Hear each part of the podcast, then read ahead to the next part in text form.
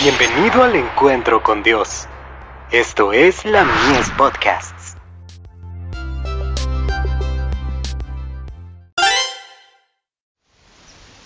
Cada día con Dios.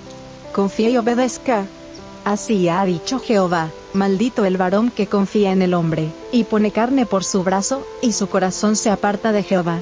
Bendito el varón que confía en Jehová, y cuya confianza es Jehová.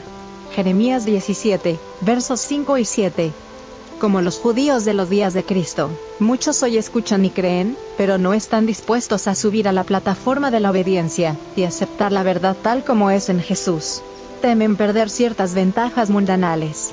Mentalmente están de acuerdo con la verdad, pero la obediencia implica llevar la cruz de la abnegación y el sacrificio, y dejar de confiar en el hombre y poner carne por su brazo, por eso se apartan de la cruz podrían sentarse a los pies de Jesús para aprender diariamente de Él, y saber exactamente qué es la vida eterna, pero no están dispuestos a hacerlo. Toda persona salvada debe someter sus propios planes, sus proyectos ambiciosos, que implican glorificación propia, y debe seguir la dirección de Cristo. Se debe someter la mente a Cristo para que Él la limpie, la purifique y la refine. Esto ocurrirá cada vez que se acepten debidamente las enseñanzas del Señor Jesús. Es difícil que el yo muera cada día, aunque la admirable historia de la gracia de Dios se presente con toda la riqueza de su amor, que Él revela a las almas necesitadas. Oh, cuánto necesitamos conocer más íntimamente al Señor Jesús. Necesitamos comprender su voluntad y llevar a cabo sus propósitos, diciendo de todo corazón, Señor, ¿qué quieres que haga?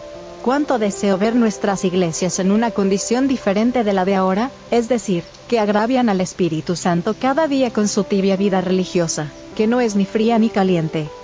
Oh, cuánto sería honrado y glorificado Cristo ante los hombres, y mujeres y religiosos y mundanos si sus seguidores fueran lo que pretenden ser, es a saber, verdaderos cristianos a quienes el amor de Cristo los constriña a darlo a conocer ante un mundo idólatra, poniendo de manifiesto el marcado contraste que existe entre los que sirven a Dios y los que no lo sirven. Tenemos que hablar a otros del amor de Cristo, y para hacerlo, debemos saber por experiencia qué significa tener ese amor en el corazón. Todos encontrarían abundantes oportunidades para trabajar, si quisieran aprovechar las oportunidades que se les presentan. Carta 35, del 25 de febrero de 1903, dirigida a la hermana L.M. Hall, una fiel obrera y por muchos años jefa de enfermeras del sanatorio de Battle Creek.